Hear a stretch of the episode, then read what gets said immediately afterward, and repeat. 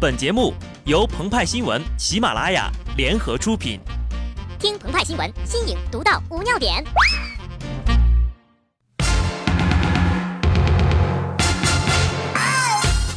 本文章转自澎湃新闻澎湃联播，听众朋友们，大家好，我是极致的小布。你说过的最温暖的情话是什么？反正呀，今天鹏鹏和派派听到一句：“我带着你，你带着 iPhone，我们一起出去 Apple Pay。”从今天开始呀，如果你身边有土豪朋友用的是 iPhone 六或者是 iWatch，你可以叫他一起去支持 Apple Pay 的地方吃饭，吃的差不多的时候。记得用纯良无知的语气问问他：“咦，听说最近 Apple Pay 上线了，你开通了吗？” 你的土豪朋友有百分之九十九的可能会为了给你秀一把，主动给你演示如何用 Apple Pay 买单。但是啊，如果他抠的一毛不拔，那你呢就可以来找鹏鹏和派派报销了，顺便呀跟他们一起去写写澎湃联播。二月十八号凌晨五点，苹果公司开发的 Apple Pay 功能在中国上线。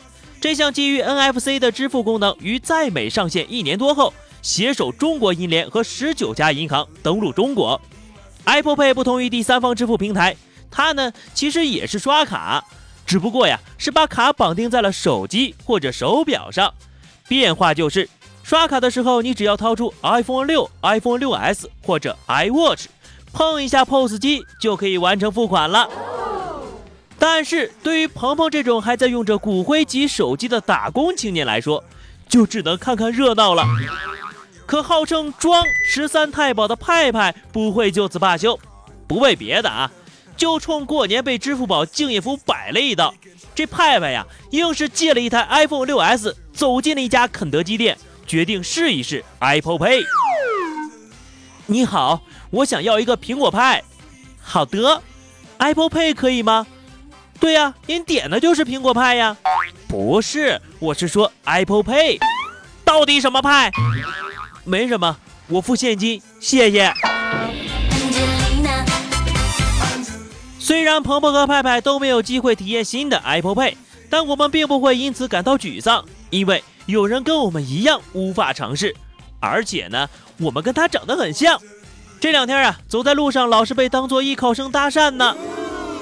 日前网传把 iPhone 的时间改成一九七零年一月一号，重启手机就会变砖，无法正常运行。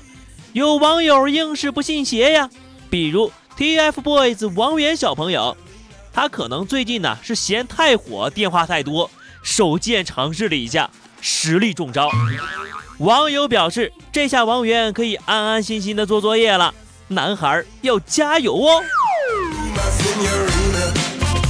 那么，Apple Pay 登陆中国后会带来什么样的影响呢？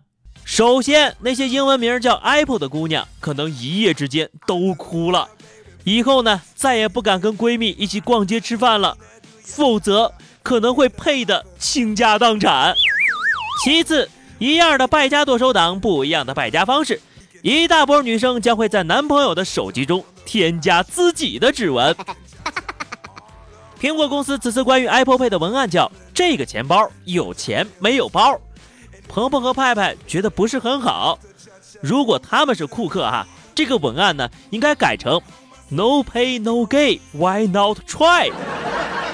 然而，鹏鹏和派派只有包没有钱。如果再多一种支付方式，那今后呀，支付的方式数比我们身上的钱还要多了。遥想中国五千年货币使用史，最早的货币啊就是贝壳。那时候什么叫有钱人？就是贝壳多呀。比如啊，在一个部落里打猎很勤奋，年终奖可能就是发你一千个贝壳。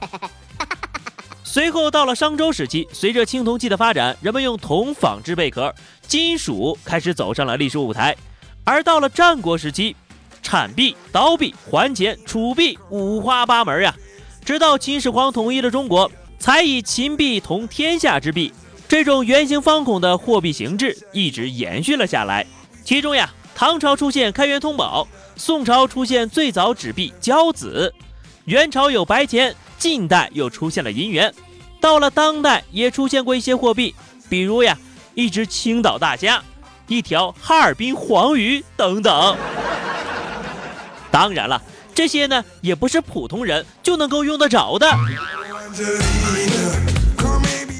当 Apple Pay 强势来袭的时候，大伙最关心的莫过于对 BAT 有什么样的冲击，他们会怎么应对？尤其是在支付宝瞎搞敬业福、微信提现开始收费之后，傻白甜的鹏鹏就问了呀：有红包吗？有打折吗？有立减吗？其实呢，从本质上来说，Apple Pay 和支付宝、微信那不是一类产品，它只是一个支付的工具。至于今后会形成怎样的竞争格局，我们可以拭目以待了。不过啊，说起国内外的企业竞争，此时此刻我们不禁想起了百度董事长李彦宏曾经说过：“百度的成功和谷歌的退出没有必然联系。”呵呵，呸！以上就是本期节目的全部内容了。更多新鲜资讯，敬请关注喜马拉雅澎湃新闻。下期节目我们再见吧，拜拜。